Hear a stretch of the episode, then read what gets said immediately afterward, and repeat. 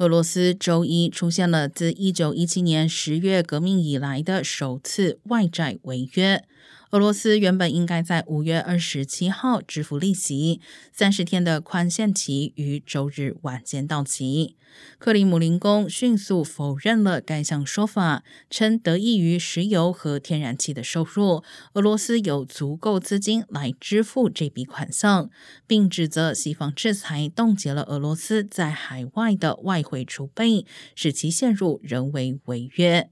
该国正因乌克兰战争受到全面制裁，与全球金融体系的联系实质上被切断。投资者几个月来一直预计俄罗斯会违约。标普和穆迪等评级机构已将该国债务列为信用平等最低的“垃圾级”。